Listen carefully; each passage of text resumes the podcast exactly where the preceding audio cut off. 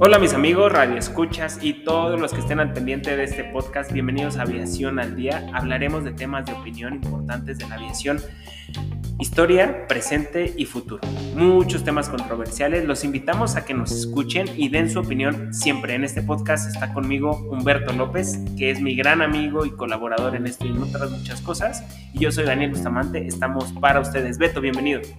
Un gusto saludar a los queridos amigos, su servidor Humberto López, y bienvenidos a este podcast donde, como dice Dani, vamos a compartirles muchos temas relevantes relacionados a la aviación, a cosas que nos tienen el día en controversia, situaciones ¿no? que queremos compartirles en base a nuestro criterio, lo que sabemos y obviamente a medios de información. Entonces, pues aquí vamos a estar para compartir con ustedes y bienvenidos en las próximas emisiones. Así es, Beto, escúchenos. Bienvenidos.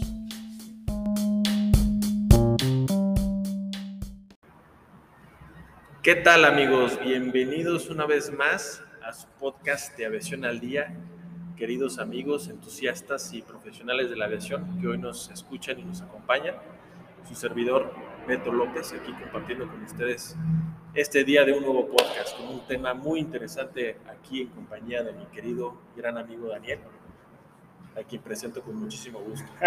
Muchas gracias, mi Beto. Pues aquí estamos haciendo otro podcast, otro episodio más, el número dos de nuestra línea de episodios, donde hablaremos, bueno, este es un gran tema controversial y que nos ayudará principalmente a que muchos de ustedes eh, comprendamos y demos opiniones sobre lo que está pasando y entendamos el por qué están pasando las cosas, ¿no, Beto? Sí, claro, así es, mi Dani. Un tema que, bueno, desde hace algunos meses ya nos tiene en, la aviación de todo México, pues en gran parte estancados ¿no? en las oportunidades de crecimiento, de viabilidad de nuevas rutas.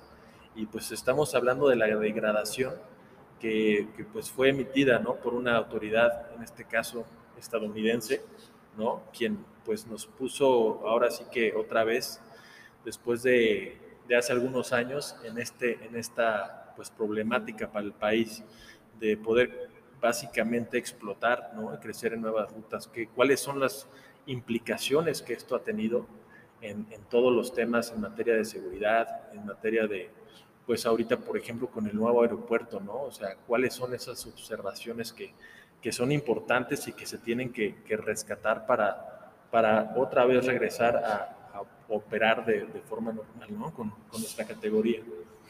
Así es, Beto. Pues bueno, este, para decirles un poco más de esto es la degradación que sufrió el país como, como Estado eh, sobre la, la degradación de la categoría 2 que nos pone la FAA. Entonces vamos a platicar de eso y cómo es que de verdad está afectando al país, arrastrando tanto desde la pandemia porque antes de la pandemia o durante la pandemia teníamos, eh, nos encontrábamos en la categoría número uno, pero justo en la pandemia, en la mitad, fue que sufrimos esa degradación una vez más. Recuerden, y si ustedes no lo tienen en mente, en el 2010 sufrimos la primer degradación de la historia de la FAA, claro. donde la FAA determinó que la Autoridad Aeronáutica Mexicana en el 2010 no cumplía con los estándares mínimos internacionales en materia de seguridad operacional, acuerdo a lo que marca la OASI. Eso es algo bien, bien importante y, trascendente, Dani, dado que pues es la segunda vez ¿no? consecutiva y creo pues somos el primer país en la historia que tiene una degradación así simultánea eh, pues dadas las mismas circunstancias que la vez pasada. Realmente estamos regresando al mismo hoyo, ¿no? Agujero donde nos encontrábamos eh, hace unos años, en el 2010, y pues es un tema bastante relevante que, que sigamos con, con, todas estas limitaciones en materia de, de, crecimiento y desarrollo para toda la aviación, porque pues obviamente impacta mucho en la parte comercial, ¿no? Vamos a decir las aerolíneas principalmente, pero pues va de arriba hacia abajo, obviamente presenta muchísimas trabas de desarrollo y de crecimiento para todos. Sí, eh, fíjate que les recordamos también, Beto, que en el 2010 cuando se dio esa degradación, esta misma surge porque eh, la FAA determinó que México no cumplía con los estándares de seguridad operacional. Entonces, en ese momento, en una de las promesas para poder regresar a la categoría número uno, solo existen dos categorías y bueno, en la que estamos actualmente es la 2, en la que nos bajaron igual, en el 2010 fue a la 2, era, en esas promesas era implementar el sistema de seguridad operacional, mejor conocido como SMS o Safety Management System. Algunos ya lo han escuchado y bueno, por eso es que ahora se ha vuelto un tema que, que en todas las, las, operaciones y operadores aéreos deben de implementar y deben de tener, que bueno, también es importante haciendo o encontrando este tema ahorita, es decirles que no todos en México lo han implementado de manera adecuada o lo han implementado hasta, hasta su fase número 4. Y esto tiene mucho que ver también con, con la autoridad aeronáutica, ¿no? Y bueno, en lo que observaron en ese momento, Beto, lo, recuerdo muy bien, era que, pues bueno, no, no, se llevaba, no se, no se buscaba que existiera este sistema de seguridad. Antes todas las aerolíneas tenían seguridad aérea, el, como tal el Departamento de Seguridad Aérea, pero no hacían ninguna gestión de riesgo, identificación de peligros, que es lo que es el SMS. Entonces, bueno, en ese tiempo fue una de las cosas que buscaron para que eh, volviéramos a, la categoría número uno. Pero bueno, una de las grandes implicaciones que esto trae consigo a la aviación de México es que ninguna aerolínea mexicana ni estadounidense podrá crear nuevas rutas a Estados Unidos ni de Estados Unidos a México. Esa es una de las grandes limitantes que afecta al sector público, al sector de turismo, al sector de, de, de, desarrollo, de desarrollo del país. Es, un, es, un, problema que se vuelve parte de la economía, ¿no? Sí. Finalmente, para, para la parte de desarrollo, teniendo un, México, un, país como México, siendo pues pionero en, materia de turismo, en, materia de explotación de nuevos destinos, ¿no? Obviamente. Claro, y, fíjate que muchas otras aerolíneas que no son estadounidenses, que no tienen bandera de Estados Unidos, pues bueno, utilizan esta, esta fundamentación, eh, ¿cómo le diremos? Aeronáutica, para ellos también limitar sus operaciones al país. ¿no? Claro, técnicas, ¿no? Aeronáuticas. Así es. Entonces, lo que también nos recuerden, recordemos y este, llevémoslo a, a, mostrarles aquí a ustedes es que, pues bueno, esta degradación trae consigo que las, que las rutas que ya se tenían a Estados Unidos van a ser verificadas con más, eh, con más detalle, con lupa por parte de la FAA para poder operar con ellos. No, no quiere decir que las van, así es, eso, esa es la palabra, no quiere decir que esas que ya existen las van a parar, ¿no? Simplemente las van a observar más. Pero bueno, en el, en el, en el ámbito de la pandemia y económico, Beto, yo te pregunto, ¿cuál es tu opinión? Así parece que le estamos leyendo, ¿no? Pero ¿cuál es tu opinión respecto a esta degradación con el país y con la aviación en México. Bueno, pues sí, es algo bien trascendental, Dani, porque eh, no es la primera vez que pasamos por algo así. Eh, como, como país, ¿no? como, como reforzadores de toda la materia de seguridad aeronáutica, pues eh, no se ha comprometido realmente, yo creo, el gobierno ¿no? a, a, nivel federal para realizar y llevar a cabo implementaciones que son necesarias es una parte tanto del sector privado como, como de gobierno para poder realmente, no solo por encimita, ¿no? realmente subsanar los, las, fallas eh, de raíz eh, que están afectando a todo este desarrollo, a la parte de certificación, porque son problemas, amigos, pues todos sabemos operacionales, algunos de ellos sí ponen en riesgo la materia de seguridad, ¿no? en, todo lo que es pues la aviación en México, en, en en todo su, su, potencial. Y pues ahora es momento de que tenemos 28 observaciones hechas por, por este organismo dependiente de la FAA, donde se señalan todas estas fallas y recomendaciones ¿no? que se deben hacer para recuperar. Pero yo, yo, yo mismo me pregunto, ¿qué tanto de estas fallas o de estos errores u omisiones que han habido, realmente muchas son, son, son reales o algunas son de papel o algunas han sido pues maquilladas también por, por instituciones, ¿no? Obviamente.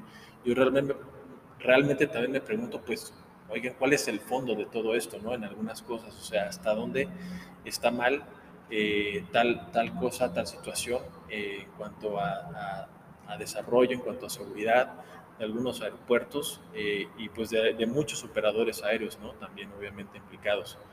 Eh, no sé hasta dónde, porque pues estamos en un país donde lamentablemente pues, se recurren a malas prácticas, ¿no? Sabemos que es muy fácil no aceptar un trato para, para resolver los problemas y pretender que no le van a afectar a nadie más, pero pues yo sí estoy preocupado, amigo, la verdad.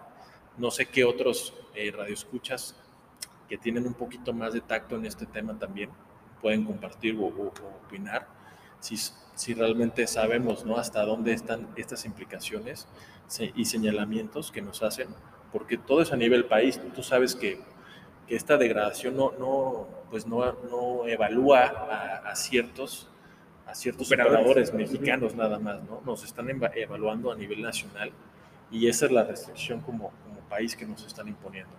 ¿no? Entonces, para mí sí es un tema preocupante que se tiene que, que tocar así desde, desde el fondo y, poder a través de organismos, eh, a través del sindicato incluso, eh, como lo es ASPA, de poder pues propiciar y alimentar de, de, información de nuevas soluciones que podamos llevar a cabo, porque esto no va a ser obviamente en el corto plazo, ¿no? De todos nosotros depende, realmente los que estamos involucrados, llevar a cabo mejores prácticas en todo, en todo nuestro trabajo, en todo nuestro desarrollo aeronáutico. este, y bueno, yo me, yo me iría por ese camino de, em, empezar a implantar nuevas, nuevos pues, hábitos, ¿no? nuevos realmente prácticas de mejor, de mejor eh, desarrollo aeronáutico. Y dado esto, pues avanzar en, en, el, en el corto, mediano y largo plazo, donde se verán reflejados, pero ahorita el tema pues es poder sacar de México, que está en, esta degradación, pues en el agujero, ¿no, amigo? Sí, claro, Beto. Mira, fíjate que tocaste un punto que se me hace a mí muy importante. Eh, como lo, hemos dicho y se los platicaremos siempre a ustedes y lo recalcaremos para recordarlo, no para hacer énfasis, omitiremos nuestra opinión fuera de lo político un poco este, y nos vamos a concentrar realmente en lo que es la aviación, ¿no? Claro. Yo, yo puedo decirte que eh, tenemos un mal o tenemos si lo queremos ver menos agresivo, un área de oportunidad en nuestra autoridad aeronáutica para la evaluación de nuestros procesos, pero también como operadores, ¿qué estamos haciendo nosotros? ¿no? Claro, como lo dijiste, la, este tema de las auditorías para identificar en qué categoría estamos, recuerden que proviene de la International Aviation Safety Assessment, es decir, la IAS aquella depende de la FAA, ¿no? Y de ahí es que ellos sustentan y obtienen la información, así como de la OASI, que son de los, o sea, lo que busca es que todos los operadores y principalmente el país cumpla casi cabalmente todas las recomendaciones de los anexos 1, 6 y 8 de la OASI.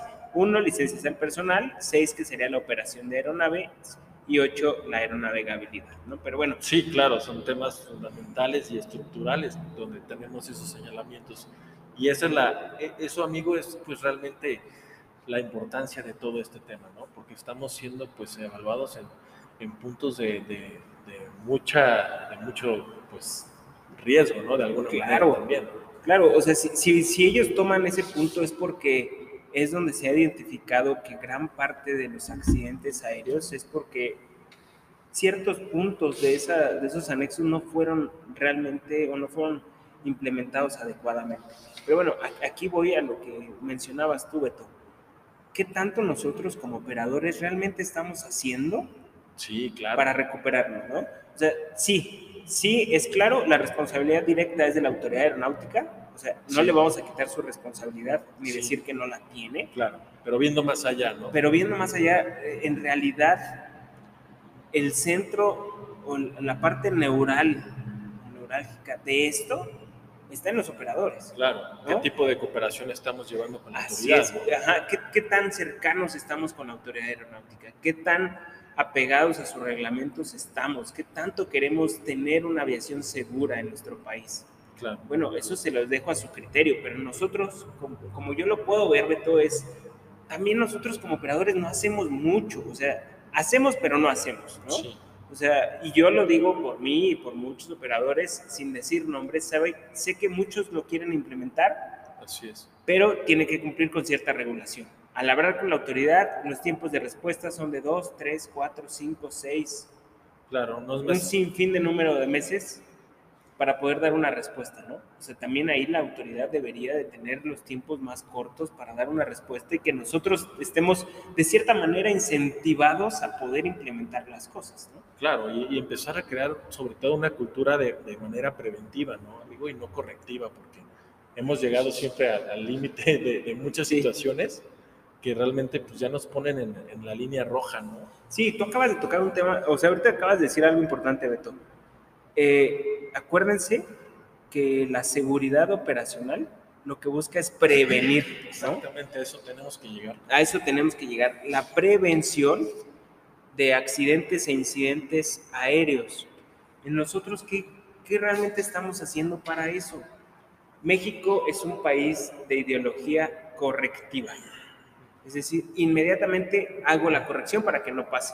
Pero para que no pase, para subsanar lo que está pasando en ese momento. O lo que ya pasó y que pues ya causó al, al, alguna cosa. ¿no? Sí, tan, tan, es así que nosotros tenemos nuestro gran refrán de el niño ahogado tapamos el pozo, ¿no? Exacto. Y, y se usa diario. Sí, Pero bueno, como, ajá, como operadores, de verdad, estamos previniendo, estamos haciendo el acto de prevenir accidentes e incidentes de aviación. No lo sé. Sí, no. O sea, eh, realmente no lo sé, o sea, y tú lo, tú lo puedes ver como, acuérdense que vamos también a hablar de, de, la parte vista nosotros como personal técnico aeronáutico y también como usuarios de los servicios aéreos, ¿no? Claro, sí, porque una parte pues obviamente tiene que ver con la infraestructura que de la que el país dispone, ¿no? En materia de, de, de seguridad aeronáutica, pero pues la otra parte recae en la operación, donde ya estamos directamente vinculados nosotros, ¿no? Claro, y, y, que, mira, yo te puedo dar un ejemplo, Beto, que tú puedes ver a un trabajador general. ¿Qué es un trabajador general? Bueno, pues muchos ya lo saben, son las personas que desde que cargan maletas, limpian el avión, sacan la basura, eh, manejan un tractor, manejan, o sea, desde eso, ese es un trabajador general. Pero bueno, tú puedes verlo que a las 10 de la mañana está operando con una aerolínea, vamos a dar el ejemplo, Volaris, El vuelo se va a las 11 y a las 11 y media llega el Viva Aerobús y va y hace el Viva, atiende el Viva Aerobús, a pesar de ser de, de, compañías diferentes, porque sabemos que los operadores de rampa pueden, un mismo operador puede atender varias aerolíneas, varios aviones, pero bueno, tú lo ves como persona, directamente vámonos a la persona. Tú la ves que a las 11 aunque sean de otras, o sea, se cambian la playera, se ponen la playera de otro operador y se van, ¿no? Sí. Y en la tarde otra vez hacen lo mismo y total que dan servicio a cuatro aerolíneas, cada aerolínea tiene su operador aéreo, sí. pero esta persona trabaja para las tres, cuatro aerolíneas. Sí. ¿Qué esperas de su calidad de trabajo cuando 24 horas está en el aeropuerto? Claro. No duerme, no descansa, no come bien, Claro, de, sí, desde, desde, ahí lo vamos. O sea, imagínense si desde esa persona, y no digo, no lo remarco como una, como un, ¿cómo te diré? Como una posición mala en la aviación, ¿no? no es un trabajador no. general que al final de cuentas es un servicio para la aviación. No, claro, y es la parte de la perspectiva de, de qué tanto tú estás haciendo, ¿no? En, en, en, tu chamba y pues realmente te estás, te estás acabando, ¿no? En, en todos estos hábitos ¿no? de buena concentración, de, buenos, de buen descanso, obviamente es una afectación muy grande. Y muchos pues se la, se, se la quieren, se la tienen que echar así también. ¿no? Claro, ¿no? Y por, porque de la mano va un mal pago. Porque de arriba vienen, claro, vienen situaciones que los tienen pues lamentablemente ¿no? orillados a, a hacerlo así, ¿no? Sí. Malas, a ejercer malas prácticas también. Eso, eso, y eso es lo que busca en la OASI, acuérdense, siempre seguir las mejores prácticas internacionales Así es. para llevar la aviación segura. Pero bueno, regresando realmente a, a la categoría, Beto, mira, recordemos que el 25 de mayo vamos a cumplir un año. Sí. En la categoría número 2. Sí, sí, claro. 25 de mayo, la mitad de la pandemia. Sí, no, Llevamos dos años, ahorita en marzo cumplimos dos años de la pandemia. Sí. Y en mayo del 21 nos degradan a la categoría número 2. Sí. Crece si de por sí estábamos estancados en el crecimiento económico por la pandemia, imagínense con esta degradación. Sí, fue un gran impacto, obviamente, pues las, las aerolíneas tuvieron que tomar sus mejores cartas, ¿no? Decidirse por otros caminos de, de inversión, de mercadotecnia. Sí. Obviamente esto cambió los planes de, de, muchas, de muchos operadores aéreos, en donde, pues sí, los, los, más afectados fueron los pasajeros al final del día también. Ajá, ¿no? ¿El usuario final? El usuario, el que visita por trabajo o por placer a cualquier destino, pues tiene más limitaciones a la hora de, de viajar y, y, pues lamentablemente en México tenemos todos estos temas de seguridad en los que estamos involucrados. Sí, y yo te puedo decir algo que también como usuario lo vemos, todo Hemos perdido conectividad en el país. Hemos perdido competencia dentro de nuestro país. ¿Por qué? Porque antes cualquiera, eh, cualquier aerolínea decía, bueno, hacemos un trabajo para poder crear una nueva ruta. Ajá. Va. Sí. Y, este, y la creaban, ya, tenías mayor conectividad y eso generaba mayor competencia, porque tres, cuatro aerolíneas ofrecían la misma ruta y ahí se peleaban los costos, ¿no? Entonces, pues, bueno, existía esa posibilidad, había aerolíneas que decían, bueno, solamente en, marzo opero esa ruta porque es cuando hay tal festividad en, en, Chicago, ¿no? Un ejemplo. Y no la vuelvo a operar hasta dentro de cuatro o cinco meses, pero ya tengo ahí la operación y bueno. porque contamos con la fuerza laboral, o sea, no olvidemos que México tiene un excelente, eh, un excelente, pues, ¿cómo podemos decir? Pilotos aviadores, ¿no? Obviamente, eh, todo el cuerpo de seguridad técnica, bueno, de, todo el técnico aeronáutico es, es de, de gran capacidad en México y siempre pues entregamos y entregan el 100, el 200 y el 300 en la operación también, ¿no? Es una parte que, que, pues cabe, cabe destacar en esto y que pues tiene implicaciones, amigo. ¿Tú crees que, que cómo ves a las tripulaciones en ese sentido, ¿no? Con la degradación, ¿cuáles, cuál, cuáles crees que sean pues también sus limitantes? Porque pues va, e, esta parte de, la, de, de las afectaciones van, van van coartando las decisiones tanto de las aerolíneas como de sus trabajadores, ¿no? En algunas, sí, mira, en algunas formas. Yo te puedo decir, Beto, que la parte de la tripulación, eh, pues bueno, siguen volando, siguen operando, está bien, eh, pueden estar desesperados, no sé, porque no ven un crecimiento, no ven... Creo que, insisto, sí tenemos una fuerza laboral excelente en México, calificada porque hay aerolíneas, hay aerolíneas que realmente le invierten a la capacitación de su personal y bastante, tripulaciones, personal de rampa, personal de ingeniería, eh, del taller, o sea, de verdad, hay, hay, hay, muchos operadores que están comprometidos con la seguridad y con, con hacer que mejoren las condiciones laborales de todos, ¿no? Claro, finalmente los que están ahí pues hacen todo, ¿no? Para que salga de la mejor manera, ¿no? Claro, desde el ingeniero que es el que se encarga de calcular la ruta, combustible, consumos, el que está, está el de marketing para promocionar la ruta, está el el de tripulaciones, que tiene que mover las tripulaciones de acuerdo a sus jornadas, a sus horas. Pero fíjate que ahorita justo se me está viniendo a la mente, Beto, lo que te hablaba de, la, pues de la del, competitividad, competitividad y, todo el tema de conectividad principalmente. Muchas aerolíneas lo que pasó después de la degradación es que decidieron explotar más la ruta que tenían, la que ya existía, que crear, que abrir nuevos horizontes. Entonces te encontrabas con que Aeroméxico dijo, bueno, ¿sabes qué?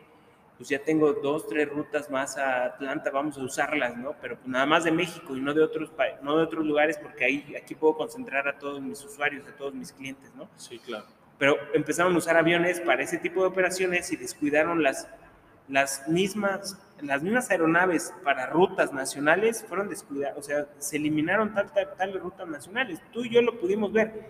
¿Cuántos vuelos antes se ofrecían a Monterrey de México? Sí, claro. Sin fin de vuelos. Había 10, 15 vuelos diarios que te conectaban con la Ciudad de México, con Querétaro, con Bajío. Y lo sufrimos hace una semana. Sí, no, no, no únicamente fueron afectadas las rutas internacionales, sino las nacionales también se redistribuyeron, ¿no? Sí, entonces no puede ser que de Monterrey, una ciudad... Se cancelaron muchas. Claro, tan, importante del país, no pueda tener una ruta o un, vuelo directo a México eh, casi cada hora, como lo hay en las salidas de autobuses, ¿no? Claro. Que antes así era. O sea, yo me acuerdo que de Querétaro a México, a, perdón, a Monterrey, había cinco o seis vuelos diarios sí, sí, por tres aerolíneas diferentes que competían para ver quién se llevaba lo mejor, o sea, la mayor cantidad de pasajeros, ¿no? Claro. Y tenías desde la low cost, ultra low cost. Sí, sí, sí. Y, tenías a, la, a, la, bandera de México, ¿no? Aeroméxico. Sí, era una oferta pues bastante abierta, ¿no? Lo podemos ver en, en, cualquiera de los aeropuertos de Bajío, ¿no? Donde pues hace poco tiempo, ¿no? Antes de, de, de toda esta degradación y de obviamente del COVID, ¿no? Teníamos pues una expansión en las rutas, tanto nacionales como internacionales, casi que será, que te gusta, tres o cuatro meses en, aeropuertos del Bajío, ¿no? Sí. Donde teníamos pues anuncios de nuevas rutas. Realmente pues teníamos una ampliación en, en, esa competitividad. Sí. Y bueno, pues todo esto nos, nos, vino a resultar como una bola, una bola de nieve que, que llegó a formarse y realmente terminando en cancelar muchísimas rutas para, para estos destinos, ¿no? Sí, sí, porque aparte luego también decían, bueno, pues sabes qué, uso ese mismo equipo eh, un México-Cancún, porque de ahí de Cancún vuela a Miami, ¿no? Sí.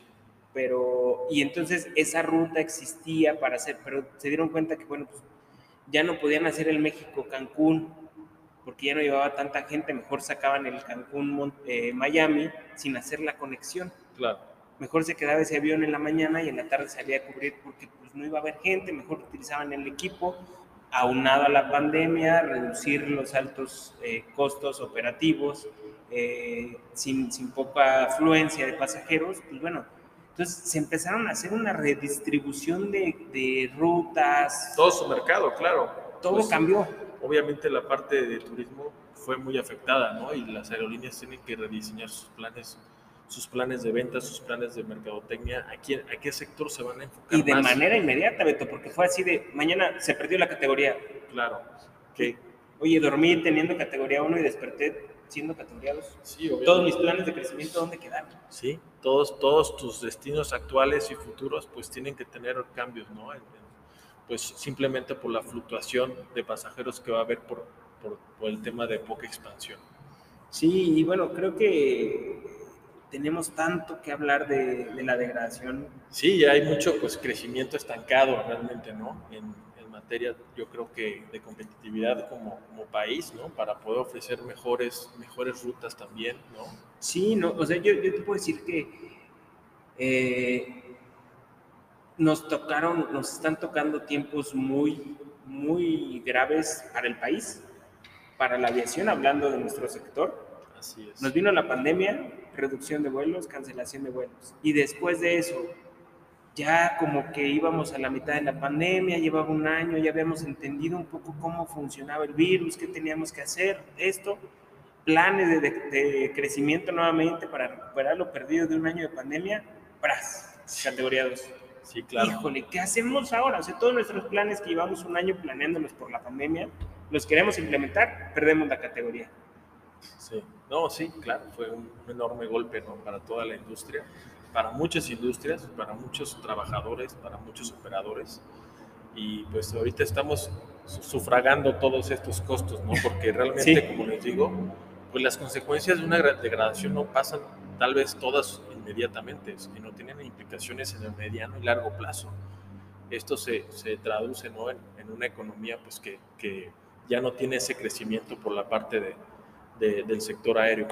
Y es algo que debe tener un ojo más grande en la lupa para, para poder reconstruir eh, esa confianza en otros ojos, en otros países, de ver a México como, como un, país seguro para, para volar, para crear nuevas rutas, para poder llevar a pasajeros a destinos donde no tengan eh, pues problemas, ¿no? No puedan tener riesgos de seguridad de ningún tipo en cualquier destino y, y todo esto es un esfuerzo combinado ¿no? entre, entre gobierno, entre empresas, entre emprendedores, sector privado, todos, todo tipo de, de trabajadores involucrados en, en, el sector aeroespacial. Así, perdón, sí, adelante. No, y así de la mano va que, bueno, esta degradación eh, se genera y me gustaría dar un ejemplo que sobre que todos nos comprendieran un poquito más, el Aeropuerto Internacional Felipe Ángeles no va a poder tener vuelos a Estados Unidos sí, hasta que no recuperemos la categoría. este es un ejemplo ¿no? de, las primeras trabas que tenemos ahí. Un aeropuerto pues, que ya hemos hablado de él, donde tenemos atorado el proceso, el mismo eh, proceso de su propia certificación con la OASI para tener una auditoría positiva. Y pues no sabemos, ¿no? No sabemos pues, esta degradación hasta qué más ¿no? nos va a seguir afectando, o más bien sí sabemos que son malas consecuencias, pero es un gran ejemplo que nos das y, vamos a, buscar la manera, ¿no? Cada uno también de, de que ustedes nos compartan también sus ideas y sus comentarios al respecto y ver que, cuáles son las posibles, ¿no? Las posibles, pues realmente formas de atender eh, a todos los involucrados en esto, en tener mejores competencias y mejores prácticas profesionales. Sí, sí, sí. Este, mira, yo creo que yo creo que aunado a esto, Beto, digo, con eso vemos que aunado puede venir el tema de esta degradación de FAA, Beto, a mí me causa una polémica, digo, para ya cerrar, porque estamos por acabarnos nuestro tiempo, ya para cerrar con esto es que, pues bueno, estamos en una cadena de eslabones de deficiencias, ¿no? Eso, eso. Realmente Siempre tiene las mejores palabras para explicarlo. Para, poder, sí, para darle pie a proyectos que pues no tenemos una buena estructura ahí, ¿no? De un, marco legal incluso. Y, retomando el tema de Felipe Ángeles muy rápido, pues bueno, volvemos a los temas de vuelos internacionales provenientes de Estados Unidos, ¿no? Sabemos que con Viasa va a venir a operar. Bueno, él, él se pronunció a favor y operación del, del Felipe Ángeles y que va a tener una ruta de Venezuela a México pero bueno, sabemos que, que, también los códigos compartidos están limitados. Es decir, ¿qué es un código compartido? Pues bueno, viene Air France y tiene un código compartido con Aeroméxico y llega, no sé, a Houston de, de París y en París conecta con un vuelo de Aeroméxico a México. Pero bueno, ellos ya no van a poder pensar en ese tipo de expansión porque México no tiene la, ya no le va a permitir la FAA hacer nuevas, nuevas rutas, ¿no? Entonces se empiezan a frenar muchas cosas, crecimiento y tanto que, que bueno, esta degradación, claro. es, insisto, es parte de todos, la autoridad también tiene mucho que ver.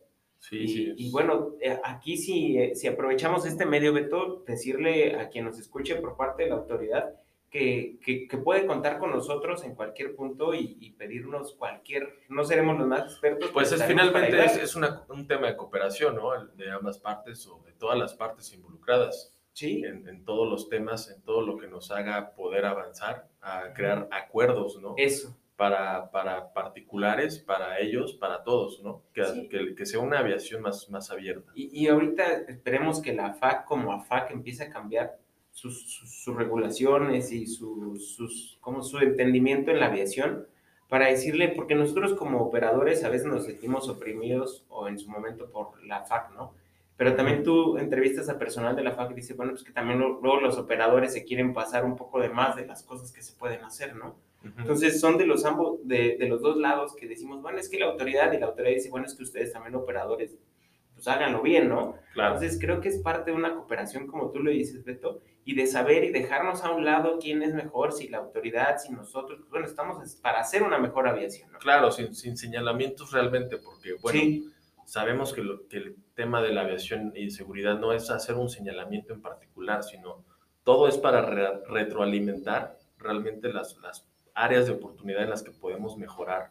Y aprender de todo esto, ¿no? Sí. Al final del día. Al final del día es eso y bueno, vamos a hacer que esta degradación ya pronto podamos recuperar la categoría. Sí, que ya haya tenido su pico y que bueno, hay muchos esfuerzos ahorita en, todos lados, en, todas las partes, para que se pueda retomar en marzo. Esperemos que así sea, ¿no? Se ha pronunciado varios, varios actores, varios directivos eh, con la confianza de que así sea. Así es. Esperemos que, que haya un avance positivo. Y bueno, de nuestra parte estamos para escucharlos y para, en su caso, necesitar algún apoyo. Bueno, Claro, estamos aquí, ¿no? Para servirles. Estamos aquí para servirles, es correcto. Vamos a hacer todo. Y bueno, síganos escuchando, nos despedimos, se nos acaba el tiempo en, esta, en este episodio número 2. Y pues bueno, escúchenos, disfruten y opinen. Como siempre, estamos para escuchar. Al día y un gustazo saludarlos, amigos. Un gustazo y saludos y un abrazo a donde quiera que estén. Nos vemos pronto. Felices vuelitos. Felices vuelos, mi partner, es correcto. Hasta luego, gracias a la producción. Cuídense.